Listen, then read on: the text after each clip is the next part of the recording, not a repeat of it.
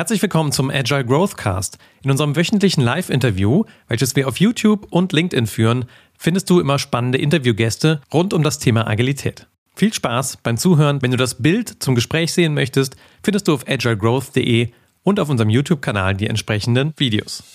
Herzlich willkommen zum Agile Growth Cast. Deine regelmäßige Dosis Wachstum zum Hören.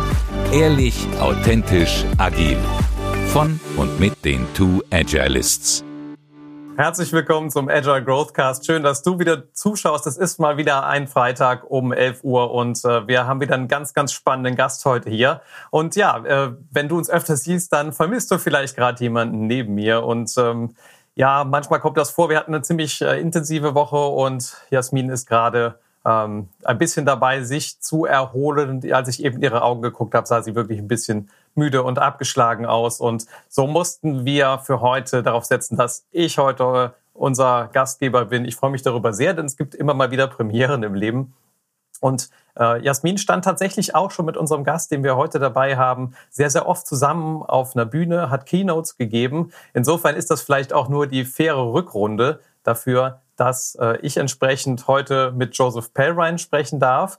Und äh, mit Joseph verbindet mich eine ganze Menge, denn nicht nur, äh, dass wir schon in seinem hervorragenden, eingerichteten äh, Gourmetküche zusammen kochen durften zusammen, sondern auch, dass wir zusammen auf meiner Reise zum Certified Scrum Trainer zusammengearbeitet haben und ich Joseph da über die Schulter gucken durfte, wie man entsprechend hervorragende Scrum Trainings gibt. Und Joseph ist schon unglaublich lange dabei, deswegen freue ich mich sehr auf dieses Gespräch. Und wenn du Fragen konkret hast, zu dem, was wir hier besprechen, dann werf sie gerne wie gewohnt hier rein in entsprechend LinkedIn oder YouTube, so dass wir dann auch darauf eingehen können. Insofern freue ich mich sehr, Joseph, dass du da bist und dir die Zeit nimmst für unseren Agile Growth Cast. Herzlich willkommen. Danke, guten Morgen. Ja, ähm, du bist ja unglaublich lange schon mit dem Thema Scrum verbandelt. Also ich habe ja 2007 meinen Anfang gemacht und da warst du schon eine Weile mit dem ganzen agilen Zeug irgendwie unterwegs und hast Projekte gemacht. Und ich würde gern ein bisschen mit dir eintauchen in so diese Anfangszeit. Wie, wie kam das eigentlich dazu, dass du mit Agilität in Kontakt gekommen bist? Das ist eine ganz lange Geschichte. Wie viel Zeit haben wir dann überhaupt? Nein, äh, ich habe Ende der 80er Jahre angefangen, bei einer Versicherung zu arbeiten die jemand gesucht hat, der Psychologie studiert hat, aber sich mal mit Computers auskannte, um im Bereich künstliche Intelligenz zu forschen. Damals verstand man darunter eigentlich Expertensysteme. Das war der Anfang so von neuronalen Netzwerke und, und so weiter. Mhm. Und eine der populärsten oder bekanntesten Programmiersprachen für KI damals war Smalltalk. Und uh, Smalltalk ist eine ganz tolle Programmiersprache, verwende ich immer noch sehr viel die Community damals war eigentlich nicht sehr groß. Und dann bin ich irgendwie durch Zufall mit einer Dame namens Rebecca Worths Brock in Kontakt gekommen, die jetzt irgendwie ganz oben ist bei der Agile Alliance. Rebecca ist eine ganz tolle Frau. Sie leitete ein Team damals bei Tektronix und zwei Leute in dem Team, mit dem mich mal angefreundet haben, waren Ward Cunningham und Kent Beck. Ward äh, kennen leider zu wenig Leute. Ward ist auch mal so ein bisschen ein Vorbild von jemandem, der einfach mal, mal ruhig und zurückhaltend ist, aber ein Genie ist. Uh, Ward hat die erste Wiki erfunden. Ich glaube, Ward und, hat auch diesen pragmatischen Programmierer mit äh, als Autor verfasst, mit Andrew Hunt zusammen. Habe ich das richtig im Kopf? Uh, klingelt nein, das ist Dave Thomas. Das ist ah. eine von den Dave Thomases. Das ist Pragmatic Dave. Das ist nicht Big Dave, der der Chef von OTI war. Die OTI hat, ja, wir können vielleicht später zum OTI kommen. Um, ähm, eben, ich habe Ort kennengelernt und Kent kennengelernt und sehr viel mit ihnen dann mal zusammen ausgetauscht über den Jahren. Und meine Arbeit in Smalltalk ging dann mehr in Richtung äh, Entwicklungswerkzeuge. Ich habe eine Zeit lang auch für die Firma Digitalk gearbeitet, die auch mal eine Smalltalk-Version auf dem Markt hatten. Und äh, da gab es eben von OTI äh, eine der ersten integrierte Umgebungen für Versionsverwaltung. Äh, es nannte sich Envy Developer. Und ich war dann relativ schnell bekannt als einer der Experten in Envy, einer der wenigen, die nicht bei OTI gearbeitet haben. Und damals hat mich Kent Ende 1995 mal angefragt, gesagt, du, wir machen jetzt mal ein neues Projekt, etwas ganz Verrücktes und wir versuchen auf eine ganz andere Art zu programmieren und wir arbeiten mit Envy. Kannst du uns helfen, Tools entwickeln? Also ich habe ähm, Anpassungen für Envy gemacht, damit jedes Mal, wenn Code eingecheckt wird, das Test automatisch laufen. Und dann hat Ken gesagt, du, wenn den Test schon automatisch laufen können, kannst du nicht schauen, dass der ganze Bildprozess automatisiert wird. Mhm. Mhm. Jetzt siehst du, woher das alles dann kommt. Mhm. Okay. Uh, sorry, du wolltest eine Frage stellen. Du, du äh, habe ich das gerade richtig verstanden? Du hast damals schon Psychologie studiert? Ich habe äh, Psychologie studiert in den spät 70er Jahren in Wien. Unter anderem habe ich die Ehre gehabt, unter Viktor Frankl zu studieren, mhm. was wirklich lebensverändernde äh, Ereignis war für mich. Mhm. Ich, ja. ich, muss, ich muss sagen, ich interessiere mich ja einfach, vielleicht liegt das auch daran, dass ich mit der Psychologin verheiratet bin, ich interessiere mich ja auch viel für die äh, psychologischen äh, Themen. Um da mal so einen ganz kleinen Loop aufzumachen, bevor wir wieder zu Agile zurückkommen. Ja. Was war das, was du von Viktor Frankl mitgenommen hast?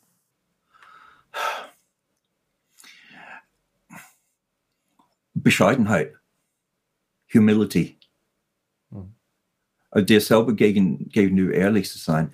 Er hat mal gesagt, also, du kennst seine, seine berühmte Zitate. Mhm. Eben mal die Zeit zwischen Stimulus und Response ist die Zeit, wo wir handeln können und das ist das, was uns zu Menschen macht. Mhm. Er hat auch mal gesagt, vergiss nie, das Auge kann sich selber nie anschauen. Mhm. Das Auge kann sich selber nie mhm. anschauen. Du brauchst immer einen Blick aus einer anderen Perspektive. Ich vermisse ja. gerade die Flasche Rotwein, die wir heute nicht haben. Es ist zu früh am Morgen. Übrigens, das ist Hibiskus-Tee und kein Rotwein im Glas.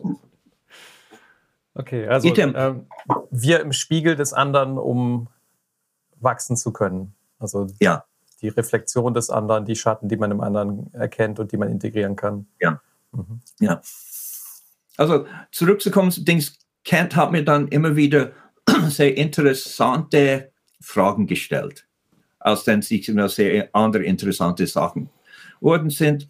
Und ähm, eben, er hat gesagt, so Extreme Programming ist eine Ansammlung von Techniken, um aus normal begabten Programmieren Weltklasse-Ergebnisse zu bekommen. Und eine unserer Mantras war, what is the simplest thing that could possibly work? Und dann hat er dann mal angefangen, die Fragen zu stellen, ja, wie können wir das Ganze, was wir machen, dann managen?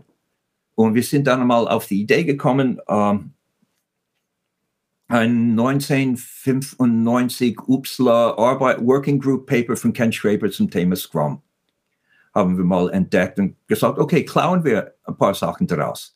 Also um, in Extreme Programming, the On-Site Customer ist der Product Owner. Unser Planning Game ist halt mal das Sprint Planning Meeting und, und so weiter. Mhm.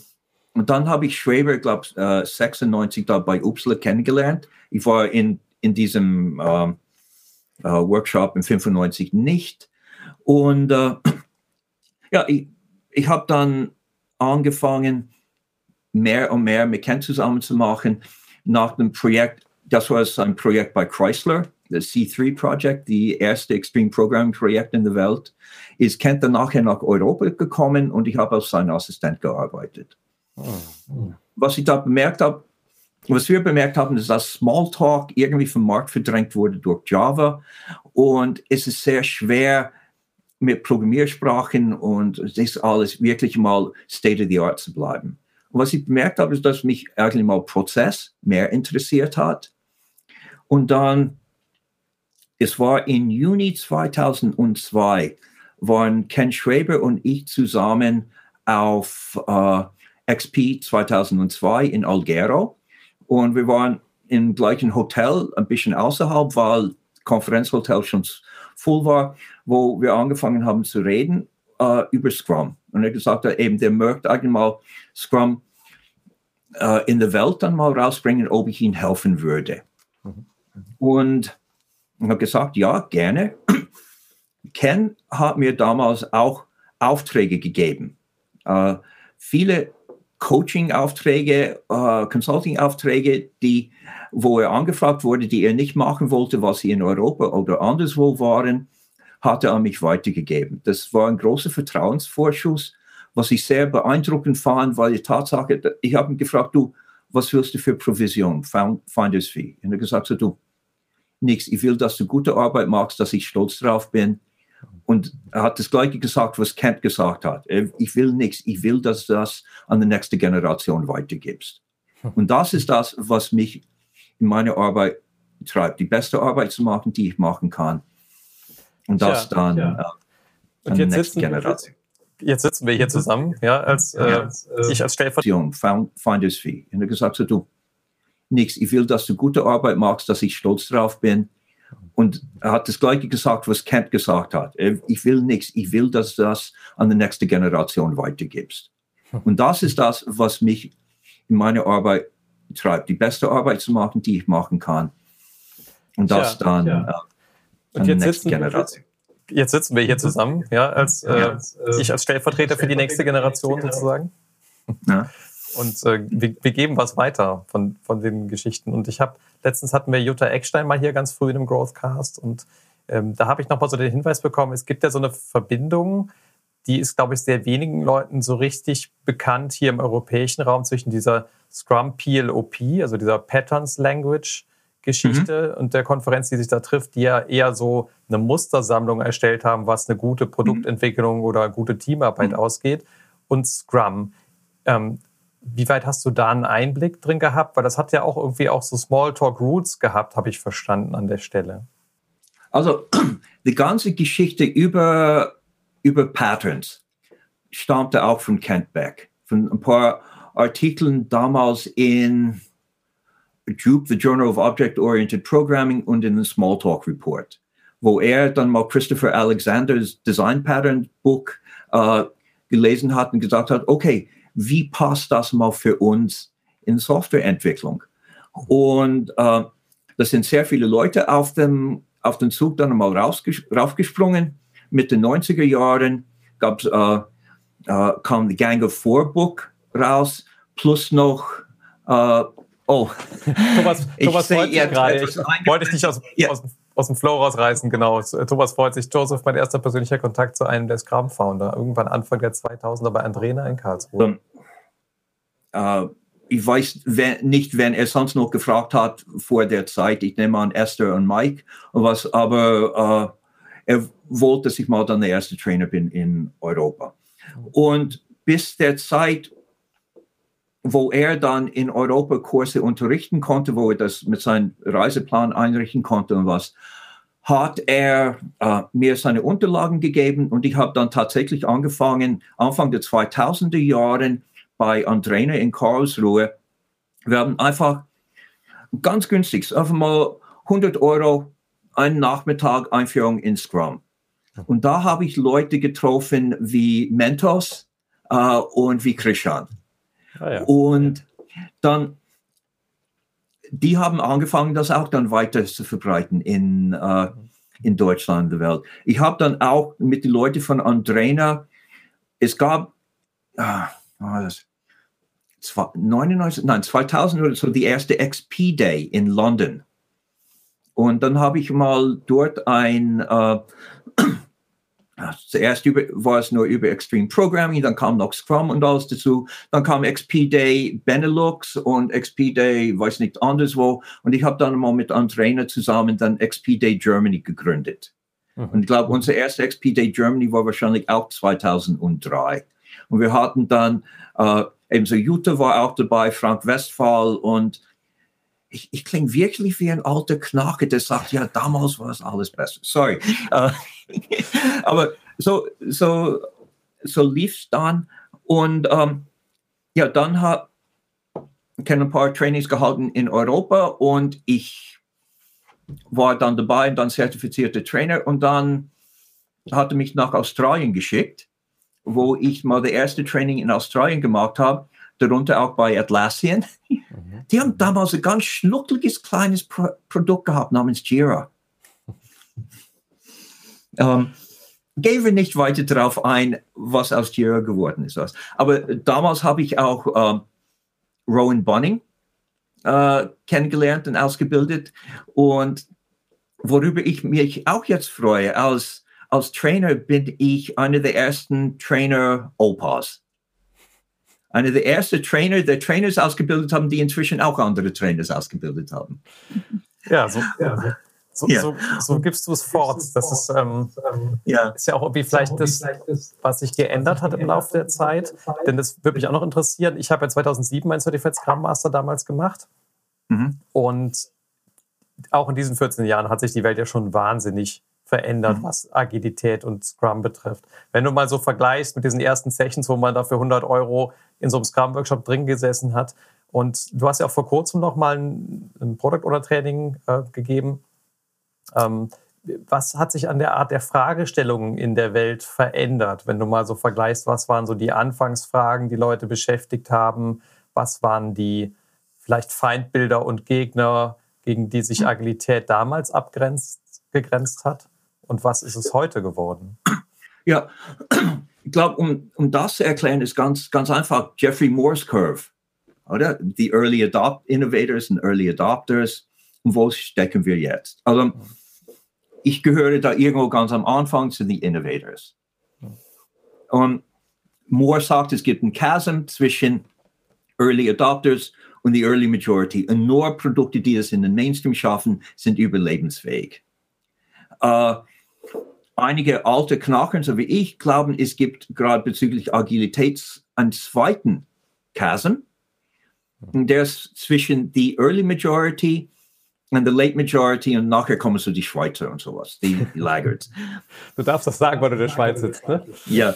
Und das ist tatsächlich mal der, der Spalt zwischen Firmen, die sowas Agiles machen, weil sie wollen und Firmen, die das machen, weil sie müssen. Und wir sind ganz eindeutig auf der Seite von den Firmen, die das jetzt machen, machen das, weil sie müssen. Sie wollen es nicht. Also was Sie suchen, ist eine Möglichkeit, ich nenne das halt Hashtag MeTooAgile. Wir wollen auch sagen, dass wir auch agil sind. Obwohl die organisationellen Antikörper, äh, organisationellen Räume sich wirklich mal dann dagegen sträubt. Mhm. Wir sehen das auch in Methoden, die jetzt mal äh, angeboten werden. Extreme Programming hat sich nie so aus den Nischendasein rausgeschafft. hat nie den Sprung über den ersten Chasm in Mainstream bekommen. Mhm. Was es daraus geschafft hat, weil XP eine Mischung von verschiedenen Praktiken war. Einige von diesen Praktiken haben es mal rausgeschafft. Also das, was wir entwickelt haben, hey, schauen wir jedes Mal, wenn man Code eincheckt, dass das System läuft, dass wir das System bauen können. Continuous Integration, dann Continuous Delivery und jetzt DevOps wir hatten eben bei der Product uh, Owner Training wirklich interessante Diskussion zu, was bedeutet Begriff Release Planning? Wenn eine Firma wie Facebook Changes alle 11,7 Sekunden auf den Server pusht. Hm. Weißt du, es, das sind die Sachen, die sich ändern. Hm. Also eine der Sachen, die sich aus dem Anfang in Mainstream geschafft haben, war der Projektmanagement-Teil vom Extreme Programming, sprich Scrum. Hm. Weil XP Kent nannte das a discipline of software development. Du brauchst verdammt viel Disziplin, um XP zu machen. Wir haben damals gewusst, wir machen per Programming nur, weil XP so schwer ist, dass keiner das allein schafft, diesen Disziplin durchzuhalten. Mhm. Aber Scrum zeigt einfach mal wiederum, wenn du Scrum richtig machst, zeigt es, dass du XP brauchst. Du brauchst diesen technischen Praktiken. Aber, aber Scrum stellte auch mal einen Spiegel vor dem Gesicht der sagt, was an deiner Organisation nicht stimmt. Schweber hat mal gesagt, Scrum, Scrum ist wie deine Schwiegermutter. Die glaubt, dass du nicht gut genug bist für ihre Tochter. Und sie wohnt bei euch und sitzt in der Küche. Und jedes Mal, wenn du da reingehst, um dir eine Flasche Bier zu holen, erinnert sie dich daran, dass du nicht gut genug bist.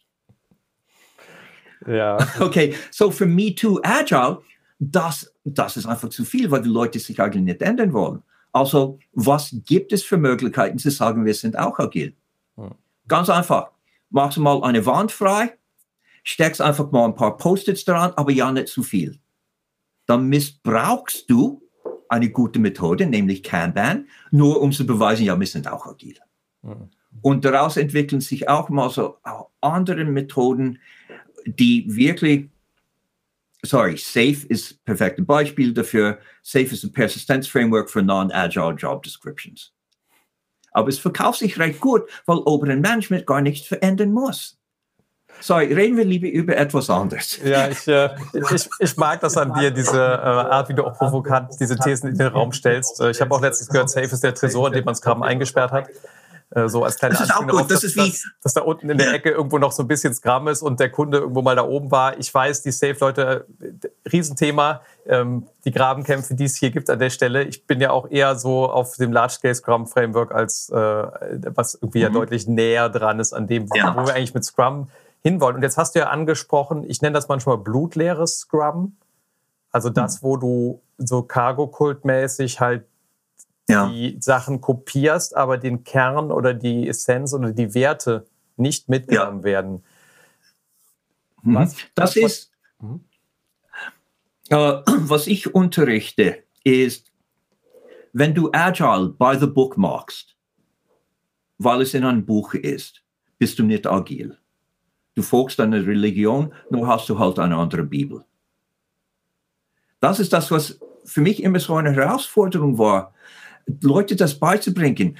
Beibringen, nein, halt dich nicht, uh, sorry, halt dich nicht an den Scrum Guide.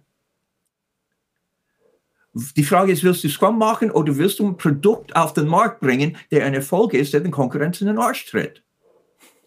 Du kriegst, sorry, du kriegst, es ist nicht die Schule, wo du mal einen Goldstern und ein Heft bekommst, wenn du alle Meetings machst. Mhm. Es geht mal darum, du musst agil sein, auch auf Prozessebene. Mhm. Also, ich, ich habe jetzt wahrscheinlich gerade meine Trainerlizenz verloren, aber das, so. ja, ich, ich glaube, das, was du da ansprichst, ist für mich so ein bisschen der Weg, als ich ganz neu angefangen habe mit Scrum, habe ich mich krampfhaft an der Checkliste und dieser Scrum Guide festgehalten, weil ich so unsicher ja. war in mir selbst, wie man überhaupt agil vorgehen kann und fand das sehr hilfreich, total by the book zu sein, weil ja. mir das ganz viel Klarheit und Sicherheit gegeben hat. Und ja. umso länger ich das praktiziert habe, umso mehr habe ich die Intentionen der Muster verstanden, die da drin stecken und mhm. konnte auf dieser Ebene der Intention und der Muster auf ein Unternehmen oder einen Kontext schauen, um herauszufinden, erreichen die das Ziel, eine Idee bis zum Markt innerhalb von einer kurzen Zeit zu bekommen. Ja. Und das ist vielleicht so diese, das, was du gerade meinst mit vergisst dieses, also so verstehe ich das zumindest, dieses, ne, vergisst das, das Scrum Guide, weil schlussendlich geht es ja darum, die Intentionen zu capturen und diese Intentionen ja. irgendwo umzusetzen in der Company. Ja, ich glaube, wo ich eine Technik wie Scrum sehr oft einsetze, ist auf einer Meta-Ebene, um zu entdecken, was der beste Prozess ist Mhm. Und aus dem kommt sehr oft ein lean-optimiertes Pipeline. Sowas. Also in dem Sinn, fang an mit Scrum, fang an by the book, um zu entdecken, was funktioniert und was nicht funktioniert. Und dann apply, inspect and adapt. Auch im Sinne von deinem Prozess. Schau mal, was für euch funktioniert. Aber wichtig ist, äh, deswegen mach etwas zuerst. Das war immer ein Streitpunkt mit äh, Ken Schreiber und ich. Er sagt früher immer, Inspect and Adapt. Das Problem mit Inspect and Adapt war, sehr viele Firmen haben einfach das Buch geholt, Rosinenpückchen gemacht, die haben die coole Sachen raus, aber ja nichts, was sie aus ihrem Comfortzone bringen würden. Mhm. Dann haben sie sich gefragt, wieso das nicht funktioniert. Mhm. Ja. Okay, danke. Ja, dieser Appell, also nicht stehen zu bleiben, sondern Inspektion und Adaption auch auf der Prozessebene zu betreiben. Ähm, ja was ich auch immer wieder höre von Unternehmen, die das längerfristig tun, die dann einfach mehr des Wertstroms optimieren wollen und die sagen, was weiß ich, wir haben ein Portfolio, kann beim Board noch drumherum, was irgendwie die Gesamtunternehmung besser abbildet und diese Teile mhm. da hinzukommen. Mhm. Okay. Und jetzt sind wir ja auch im Agile Growthcast immer daran interessiert, so an dem Menschen hinter dem Fachlichen. Und du hast jetzt ja auch eine ganze Strecke in deinem Leben gemacht, wo du mit Agilität gearbeitet hast.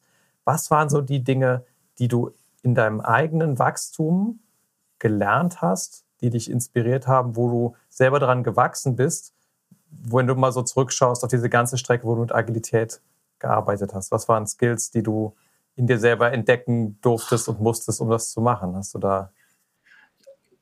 Da gibt es einige, aber ich glaube, das Einschneidendste für mich war, ich war eine Zeit lang CTO bei eBay. Mhm. Ihr kennt vielleicht eBay, das ist diesen kleinen Online-Gebrauchtwarenladen. Und in der Zeit, wo ich CTO war dort, ist ein Vulkan in Island hochgegangen und hat in 24 Stunden das ganze Reiseverkehr in Europa um ein Jahrhundert zurückgesetzt. Mhm. Ich erinnere mich. Man, für, für mich war es nicht so schlimm. eBay ist Europa, Main Office ist in Amsterdam. Ich habe nicht dorthin können. Uh, ich habe von zu Hause aus arbeiten müssen. Meine erste Erfahrungen mit Homeoffice. Schlimmer war es für Leute in mein, einem von meinen Teams, die waren auf einer Außenstelle in Lviv in die Ukraine. Sie konnten nicht zurückkommen. Sie haben 48 Stunden Zugreise über Moskau müssen, damit sie nach Hause kamen. Ich habe einen äh, Bekannter von mir gehabt, der war Pilot für Swissair. Der war gestrandet und hat seine eigene Hochzeit verpasst. Okay. Äh, inzwischen ist alles gut, sie sind verheiratet, haben Kinder und Dinge was, aber mhm. das hat mich mal zum Denken gebracht, dass es Vulkane gibt. Vulkane sind Ereignisse, die drei Eigenschaften haben. Erstens, du kannst sie nicht vorhersehen. Zweitens, du kannst sie nicht beeinflussen. Drittens, du musst reagieren. Mhm. Für dich als Vater, das schlimmste Vulkan, der passieren kann, ist, wenn die Notfallaufnahme vom Spital anruft und sagt, deine Tochter ist da. Mhm. Kannst es nicht vorhersehen. Du kannst es nicht vermeiden. Du kannst deine, deine Töchter nicht einsperren den ganzen Tag, aber du musst darauf reagieren. Ja. In Business haben wir drei Vulkane. Der erste Vulkan sind unsere Kunden. Du kannst Fashion, du kannst Mode sehr oft nicht vorhersehen, was die Kunden sich wünschen. Kannst du das beeinflussen? sehr schwer. Die Leute, die Mode beeinflussen können, gerade im technischen Bereich, sind sehr, sehr dünn gesät. Steve Jobs, right? Du kannst auch darüber reden, inwieweit Elon Musk so einer von denen ist. Also, du kannst Changes in Fashion nicht vorhersehen. Du kannst es schwer beeinflussen, musst aber darauf reagieren, wo sonst gehen deine Kunden wohin? Zweiter Vulkan, die Konkurrenz.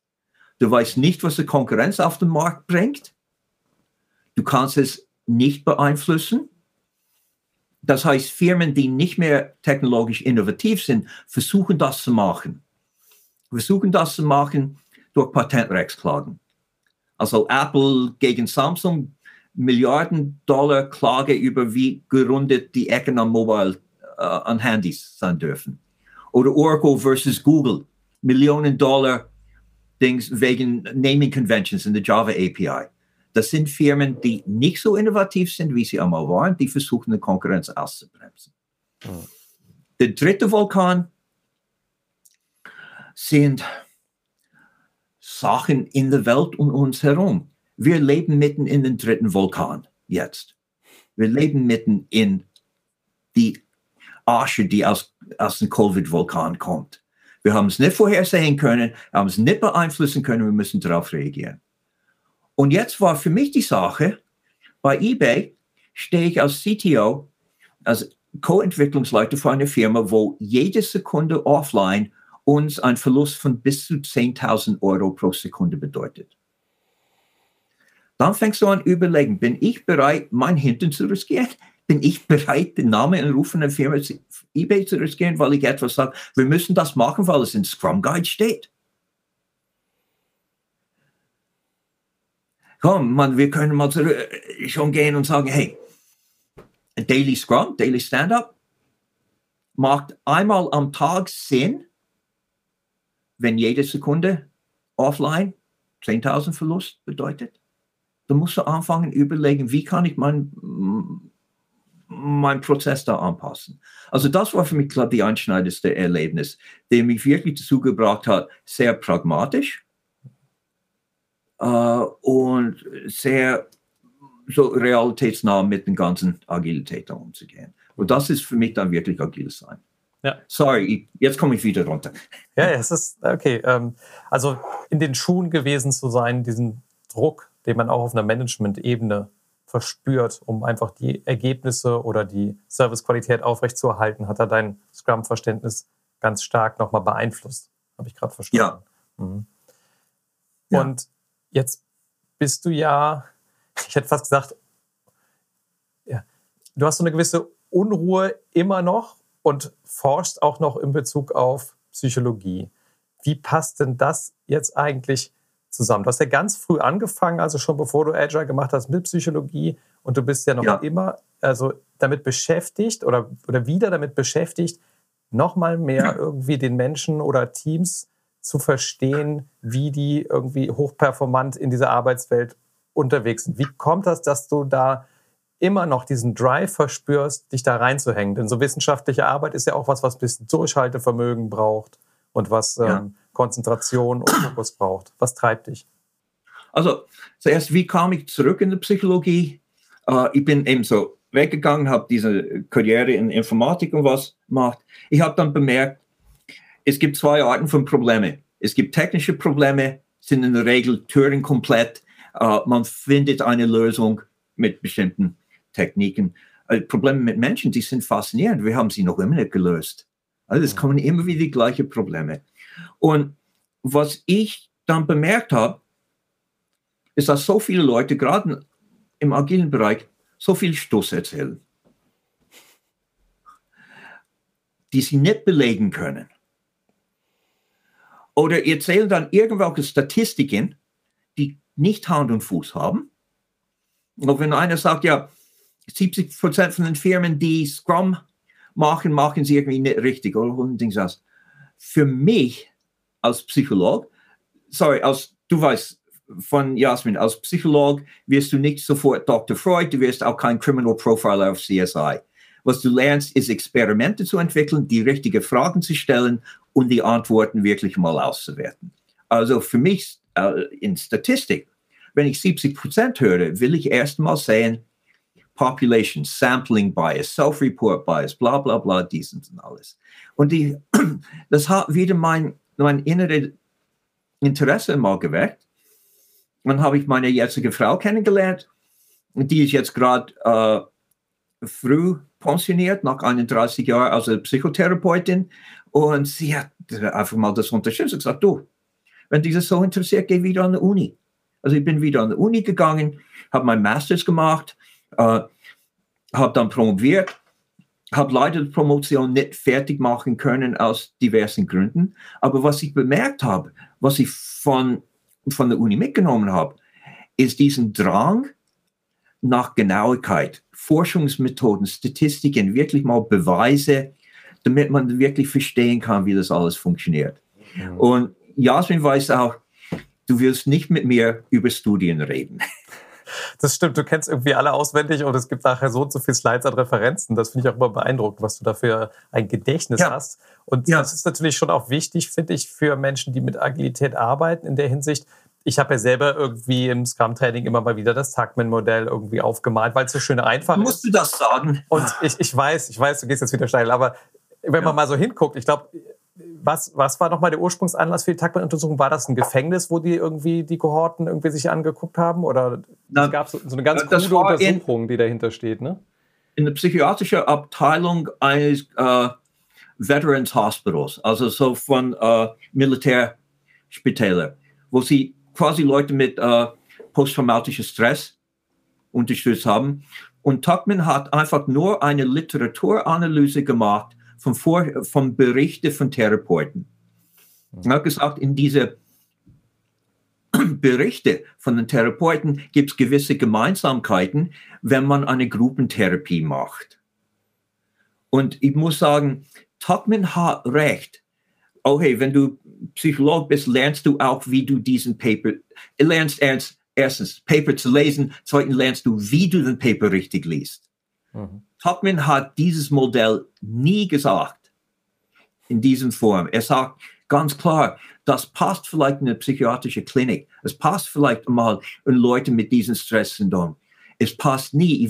Er würde nie sagen, dass es eine äh, ökologische Validität, so eine Allgemeingültigkeit hat. Aber das ist eins von diesen Sachen, genau wie Maslows Pyramide, die wurde einfach von Managementberatungsfirmen aufgeschnappt, weil sie einfach äh, zu verkaufen sind.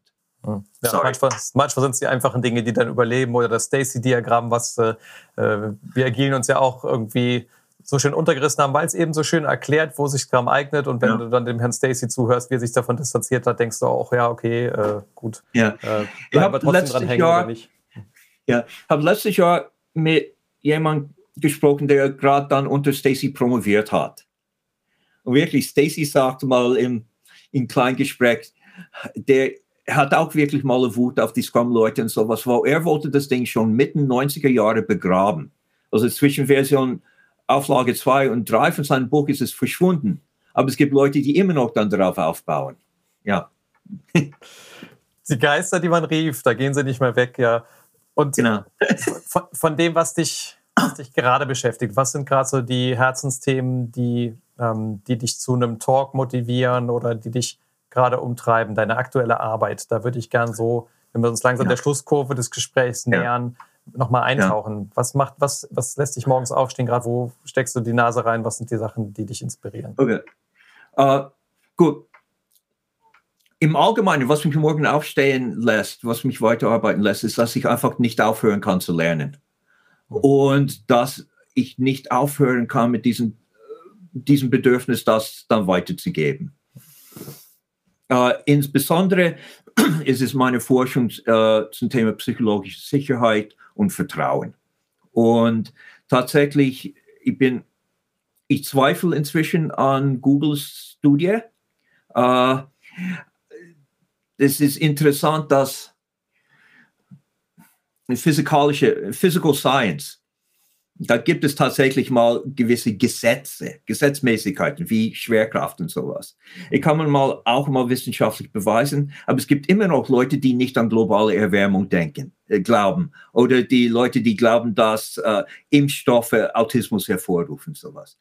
Aber man, wenn man irgendwie, wenn die New York Times irgendwie einen Artikel veröffentlicht über irgendwas, was nicht in einem peer-reviewed wissenschaftlichen Studie drin ist, einfach weil der Name Google draufsteht, glauben alle Leute, es muss so sein. Und es stimmt. Hm. Ich glaube, wir müssen weitergehen als nur psychologische Sicherheit.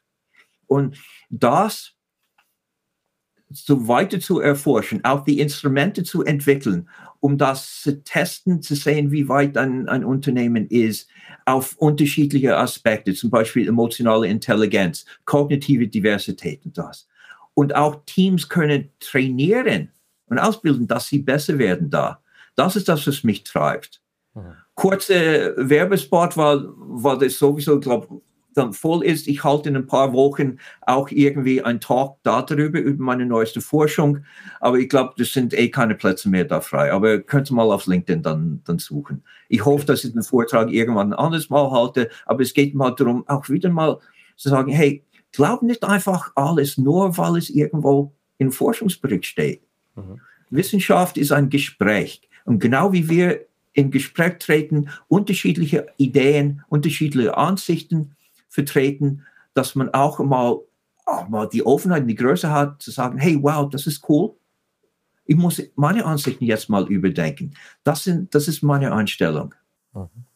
Ähm, du hast in dem letzten Vortrag auch mal, glaube ich, so ein kleines Werkzeug den Leuten an die Hand gegeben, wie man die Situation in Bezug auf Vertrauen in seiner Umgebung verbessern kann.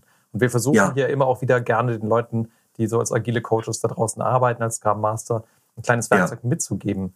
Ähm, könntest du das nochmal kurz umschreiben, dass man so vielleicht ja, ein, so ein kleines Tool für seinen Arbeitsalltag noch mitnehmen kann? Ja, gerne. Das ist eigentlich mal eine Hausaufgabe für, für den Schluss, weil psychologische Sicherheit ist eine emergente, es ist eine abgeleitete Eigenschaft. Es ist Eigenschaft von der Umgebung, es entsteht durch diese Selbstorganisation. Es entsteht dadurch, dass Menschen miteinander Vertrauen aufbauen. Und eine der tollsten Werkzeuge die ich verwende, um anzufangen, Vertrauen aufzubauen, habe ich von einem ganz lieben Freund von mir, Ben Fuchs, ein Psychotherapeut in London. Und das ist einfach ein Template. In diesem Kontext oder in dieser Situation kann ich am besten mich selber sein, wenn ich etwas machen kann und du oder ohne dass du etwas anderes machst. Ich sage das nochmals, wenn ihr irgendwie ein Post-it irgendwas habt zu schreiben, schreib diesen Template auf. In diese Situation, beschreib die Situation, kann ich am besten mich sein, wenn ich, fill in the blank, ohne dass du oder und dass du, fill in the blank. Überleg das jetzt mal zu jemand, bezüglich jemand, zu dem oder zu der du Vertrauen hast oder zu dem oder zu der du Vertrauen aufbauen willst. Schreib das auf, fülle diesen Template und dann gib das Blatt dieser Person. Schenke Vertrauen. Schöne Einladung. Kann ich mir gut vorstellen in Teamentwicklungsworkshops, auch mit neuen agilen Teams, wo es darum geht, das zu vertiefen. Und mhm. ähm, Tobi schreibt uns gerade noch, damals war alles besser, sagt der Trainer Opa, Generations Connected. Der Kommentar ist, glaube ich, schon ein Weilchen her. Dankeschön, ja. Dankeschön, Thomas. Ich glaube, äh, ihr merkt, dass wir das gerade genießen hier, unsere Session. Und ja. so zum, zum Abschluss hin, Joseph in fünf Jahren. Was, in äh, fünf äh, Jahren, was darf man sich vorstellen? Was, was machst du? Uh, in fünf Jahren werde ich wahrscheinlich nicht, ich kann nie aufhören zu arbeiten, habe auch noch ein bisschen Hypothek zu zahlen, aber ich habe einfach mal diesen Drang, weiter zu lernen. Aber was ich mir wünsche, ist, dass ich in fünf Jahren viel mehr einfach draußen im Garten spielen kann und mit beiden Enkeltöchtern spielen kann. Weil zurzeit geht es eigentlich nur über Videokonferenz und dass wir solche Sachen dann machen. Da ist es, das Konferenzwombat, was entsprechend schon Jasmin immer mal wieder vor ihrem Lampenfieber bewahrt hat. Übrigens, wer ein paar von den Vorträgen von Joseph und äh, Jasmin sehen möchte, der findet die auch auf ähm. Ich habe die da mal alle entsprechend gelistet, äh, die mhm. öffentlich im Internet waren. Und mhm. ähm, Joseph, ich möchte dir ganz herzlich danken für das Gespräch, das wir heute hatten. Bitte. Vielen Dank. Viele Grüße in die Schweiz und äh, okay, danke ganz, ganz schönes Wochenende. Okay, ja, und wenn dir die Session gefallen hat, dann freuen wir uns, wenn du die an entsprechende Leute, die diese Historie vielleicht auch von Agilität interessiert oder äh, die Praxistools, die gerade uns Joseph mitgegeben hat, noch weiterleitest in deinem Netzwerk. Und wenn du mal Lust hast, Jasmin und mich live im Seminar zu erleben, bis dahin ist ja hoffentlich wieder fit, dann findest du auf agilegrowth.de slash trainings entsprechend unsere Seminare. Herzlichen Dank fürs Zuschauen und bis ganz bald wieder.